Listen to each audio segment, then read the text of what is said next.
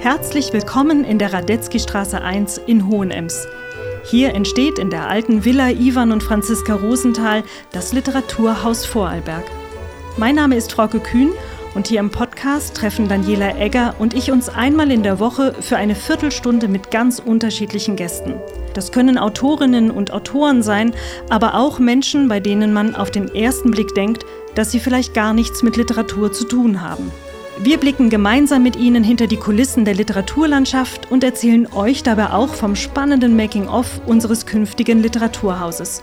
Schön, dass ihr dabei seid. Wir begrüßen euch und unseren heutigen Gast. Hallo Philipp. Lieber einen Brief schreiben oder lieber ein persönliches Gespräch führen? Ein Gespräch führen.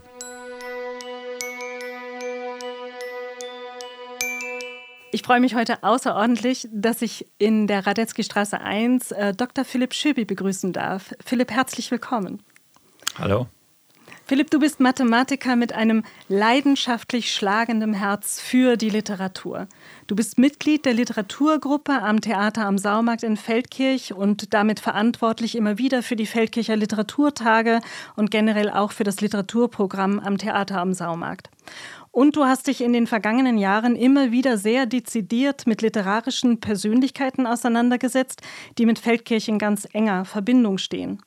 2018, das Jahr, in dem die Stadt Feldkirch ihr 800-jähriges Stadtjubiläum gefeiert hat, erschien dein Band Das literarische Feldkirch im Bucher Verlag. In dem Buch spürst du weltberühmten, aber auch fast vergessenen Literatinnen nach, die mit der Stadt Feldkirch eng verbunden sind. Vor kurzem hast du dich mit drei sehr spannenden Beiträgen in die aktuelle Paula eingeschrieben. Die Paula ist ein literarischer Begleiter durch die Stadt Feldkirch, benannt nach der in Feldkirch geborenen Autorin Paula Ludwig. Dieses kleine Büchlein macht zeitgenössische Autorinnen, aber auch historische Stimmen der Literatur zu Feldkirch lesbar. Und für die dritte Ausgabe der Paula haben die Autorinnen Andrea Gerster und Antoni Schneider sowie die Autoren Wolfgang Herrmann und Carlos Peter Reinelt der Stadt Feldkirch einen sehr persönlichen Brief geschrieben. Die Autorin Daniela Egger hat im Namen der Stadt auf diese Briefe geantwortet. Und flankiert wird dieser Diskurs von drei historischen Briefen, die einst in Feldkirch geschrieben bzw. nach Feldkirch geschickt wurden. Und diese drei Briefe von Georg Joachim Retikus, Sir Arthur Conan Doyle und James Joyce hast du, Philipp, ausgewählt und kommentiert. Und wir beide möchten über diese drei Briefe sprechen, haben uns aber heute noch sehr spontan entschlossen, dass es doch recht sportlich wäre, in 15 Minuten durch alle drei Briefe äh, hindurch zu marschieren. Und deshalb, Philipp, machst du uns das Geschenk und du wirst uns dreimal in der Radetzky Straße 1, also hier im Podcast, besuchen. Und wir können in aller Ruhe in jeder Folge einen Brief uns gemeinsam anschauen. Und wir starten heute mit dem ältesten der drei Briefe, und zwar dem Brief von Georg Joachim Retikus.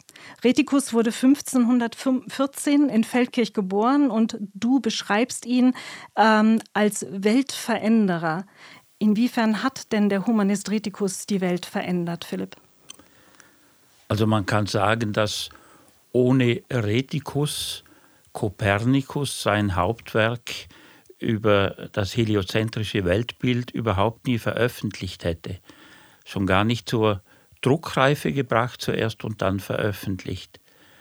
Das sagt sogar Kopernikus selber in seinem Hauptwerk, äh, dass er nur durch den Druck seiner Freunde noch dazu gekommen ist, in seinem hohen Alter von damals dann schon 70 Jahre, Jahren äh, sein Werk noch zu veröffentlichen.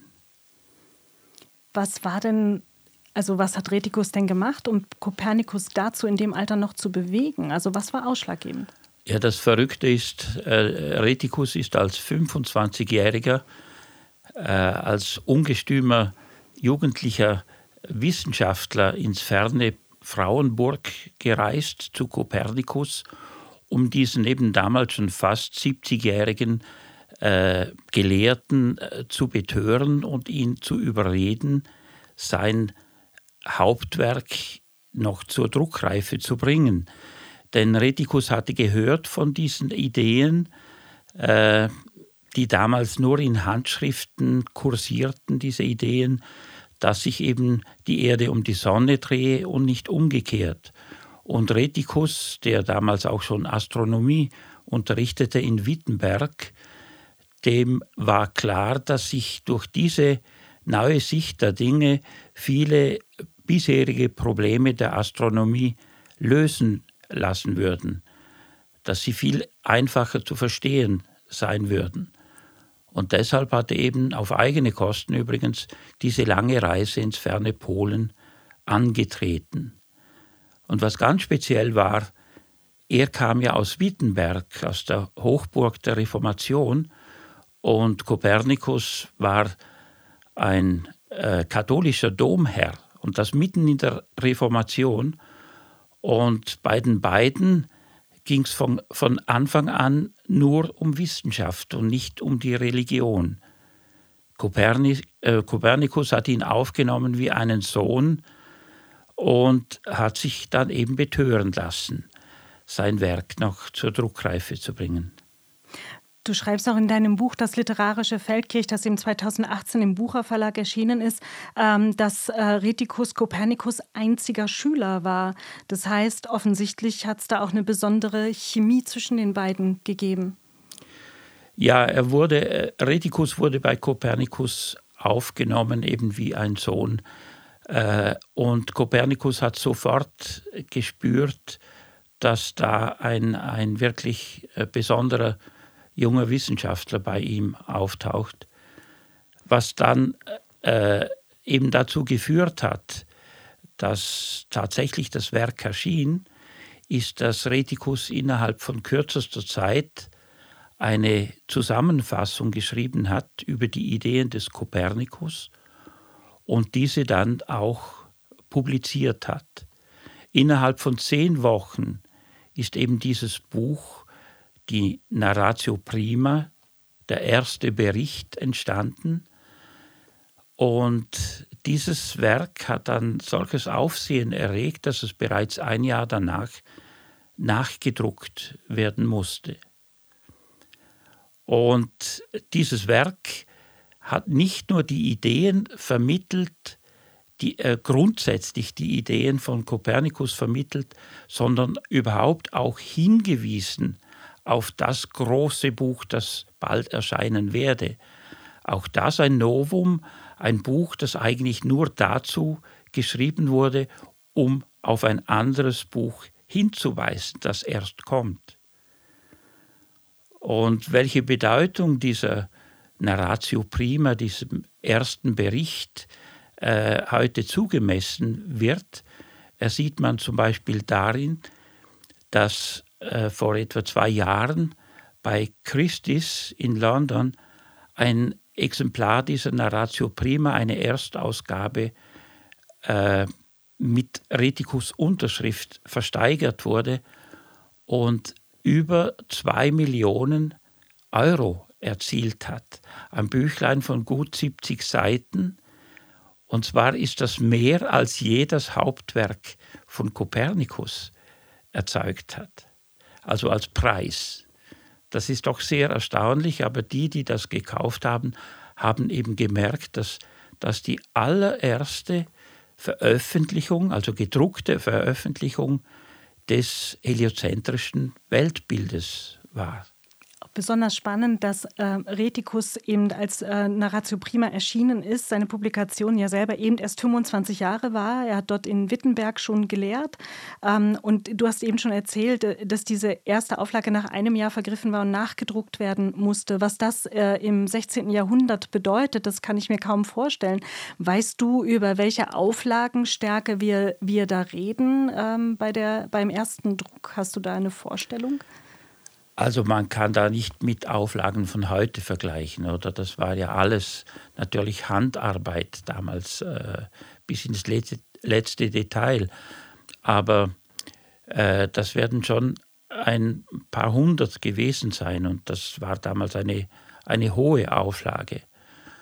Und äh, in diese Zweitausgabe der Narratio Prima war auch der äh, damalige Stadtarzt von Feldkirch, Achilles Pirmin Gasser, einbezogen. Der schrieb dann auch ein Vorwort für die zweite Ausgabe und der war einer der ersten Förderer von Retikus und der, einer der ersten, der überhaupt gemerkt hat, welches Potenzial in diesen neuen Ideen äh, liegt.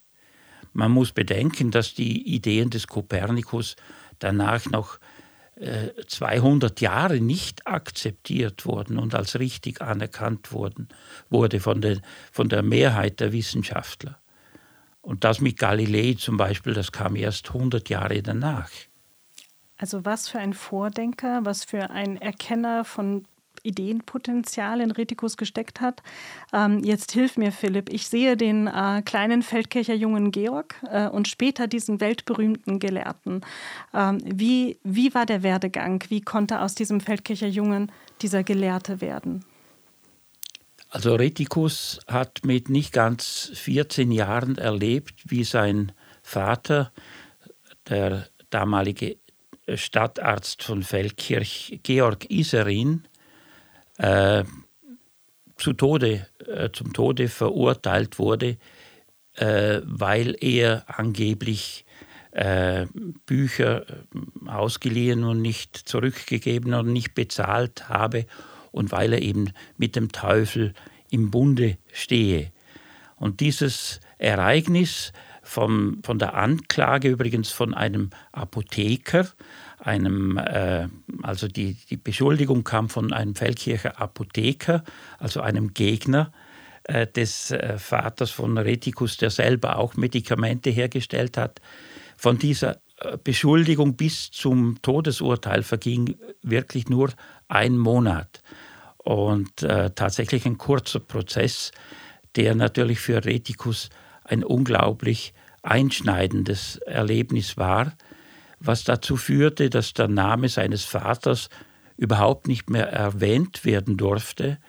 Also er äh, ist der Damnatio Memoriae verfallen, die Familie, und äh, dass man den Namen der Mutter angenommen hat, nachdem der Vater tot war, und er dann eben ausgewandert ist nach, nach Zürich äh, in die Frauenmünsterschule und später dann eben äh, nach Wittenberg weitergegangen ist. Bleiben wir noch einen ganz kurzen Moment bei dem Vater, weil das war ja auch der Vater, der Retikus, wenn ich das richtig verstanden habe, als kleines Kind schon mit auf ausgedehnte Reisen genommen hat, ihn also offensichtlich äh, mit vielen Impulsen und Begegnungen in Verbindung gebracht hat. Ähm, und dieses dramatische Schicksal, das ihm widerfahren ist, äh, steht aber auch zusammen im, im, Zusammenhang mit einer Sage zu, zu Dr. Faust. Magst du uns den Hintergrund gerade noch ganz kurz äh, erläutern? Also Retikus hat selber gesagt, dass die, die, die, wichtigste Person in seiner Jugend für seine Ausbildung war sein Vater. Und mit dem ging er bereits im Alter von sieben Jahren äh, in Kriegsdienste nach Italien übrigens zusammen mit Wolf Huber. Äh, obwohl das hier in dieser Ausstellung überhaupt nicht erwähnt wird, äh, die momentan ist in Feldkirch, äh, eine, ein sehr prägendes Erlebnis äh, und bezeugt durch Wolf Huber selber diese Begegnung. Und äh, ja, dann eben diese Entwicklung, äh, dass der Vater dass da Neider herum waren in, in Feldkirch und dass er dann verurteilt wurde und äh, getötet wurde. Äh, das hat zu sehr vielen Sagen geführt, weil Retikus Vater war bekannt als ein höchst gelehrter Mann. Er sprach verschiedene Sprachen äh, und hat sich auch alchemistisch betätigt. Äh, und so entstanden Sagen, unter anderem eine davon ist, äh, dass eben der Dr. Fuß des Faust in Feldkirch zu Tode gekommen sei.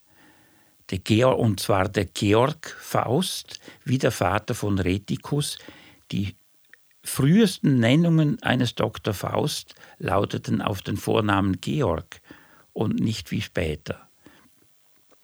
Und zwar in dem Haus kam er zu Tode, wo man auch vermutet, dass die Familie von Retikus gewohnt hat, eben in äh, gleich links von der Johanniterkirche in Feldkirch äh, im Toggenburger Haus. Und so hat sich eben diese Sage entwickelt. Jetzt haben wir einen langen Prolog gemacht, bis wir jetzt zu dem Brief kommen, der in der Paula auch tatsächlich zum Abdruck gekommen ist. Aber ich glaube, es war ähm, jetzt einfach auch wichtig und sehr schön oder zu hören, ähm, äh, äh, wie, wie der Kontext der ganzen Geschichte ist. Tatsächlich gibt es nämlich von diesem spannenden Leben äh, des Georg Joachim Retikus nur ein der Wissenschaft bekanntes biografisches Zeugnis. Und das ist genau äh, ein Brief, den Retikus am 13. August 1542 an den Feldkircher Stadtammern Heinrich Wittnauer geschrieben hat. Und dieser Brief ist dank dir, Philipp, ähm, in der Paula nachzulesen. Worum geht es in diesem Brief und welcher Bedeutung kommt dieser Brief ähm, der, der Forschung zu? Also der Brief ist ein Einführungsbrief in ein, ein Werk über zwei Reden von Retikus über die Astronomie, die Geographie und die Physik. Äh, das sind Vorlesungen, die er in Wittenberg gehalten hat und die dann eben gedruckt wurden mit diesem Vorsatzbrief, äh, den er dem Feldkircher Bürgermeister äh, Heinrich Wittnauer gewidmet hat. Und in diesem Brief äh, sagt er eben sein, äh, erzählt er von seinem Werdegang dass er eben die, die Grundlagen aller Wissenschaften in Feldkirch bekommen habe, insbesondere an der Lateinschule, an der damals berühmten Lateinschule und eben auch von seinem Vater. Und er beschreibt darin auch, wie es ihn dann eben in den, äh, dass er gehört hat von diesem Mann im hohen Norden und dass es ihn dann getrieben hätte, zu Kopernikus zu reisen. Und äh, das ist überhaupt eben, äh, wie du gesagt hast, das einzige autobiografische Zeugnis von Retikus über seinen Werdegang. Aber weil es diesen Weg zu Kopernikus aufzeichnet, ist es auch ein äußerst bedeutendes Dokument für die, für die äh, Kopernikus-Forschung. Jetzt steht Retikus beispielhaft für weitere äh, Feldkircher Humanisten, deren Wirken den Übergang von der Renaissance zur Neuzeit entscheidend geprägt haben. Welche Persönlichkeiten sind da für dich noch besonders spannend neben Retikus? Also sicher mal der äh, schon genannte Achilles Pirmin-Gasser, der hat äh, ganz verschiedene äh, wesentliche Schriften äh, verfasst. Wer sich genauer darüber äh, interessiert. Ich habe 2014 ein Buch, eine Biografie herausgegeben, zusammen mit äh, dem Physiker Helmut Sonderecker über Retikus und da ist das alles sehr genau beschrieben, welche Bedeutung Achilles Pirmin Gasser in der Wissenschaft hatte. Aber weil wir gerade in diesem Jahr sind, äh, hat ein anderer, der äh, Bartholomäus Bernhardi, eine äh, ganz wesentliche Bedeutung gehabt in der Reformation vor allem, denn das war der aus Schlinz bei Feldkirch stammende äh, Bernhardi, der als erster Priester überhaupt öffentlich geheiratet hat. Und das eben in diesem Jahr vor, am 24. August vor 500 Jahren. Das ist wissenschafts- oder kirchengeschichtlich, muss ich sagen, natürlich ein sehr bedeutendes Ereignis gewesen. Philipp, vielen Dank äh, für diesen spannenden Einblick. Und wer jetzt neugierig geworden ist auf diesen einen Brief äh, von Retikus, dem empfehlen wir beide die aktuelle Paula, die im Vorarlberger Verlag Edition V erschienen ist und im Buchhandel erhältlich ist. Philipp, bei deinem nächsten Besuch, da reden wir beide über den Brief von Sir Arthur Conan Doyle, der mit Ende 20 den später weltberühmten Detektiv Sherlock Holmes erfinden wird, ähm, den aber als Teenager in Feldkirch ganz prosaische Probleme plagen, wie ein, schnarchenden, wie ein schnarchender Bettnachbar oder das nicht angekommene Taschengeld äh, der Eltern. Ich freue mich sehr, Philipp, wenn du wiederkommen möchtest und auf das nächste Gespräch mit dir und danke dir sehr äh, für das heutige Gespräch. Danke für deinen Besuch. Ja, danke ebenfalls. Radetzky Straße 1 ist der Podcast des Literaturhauses Vorarlberg. Ihr findet ihn auf unserer Website literatur.ist und überall dort, wo es Podcasts zu hören gibt.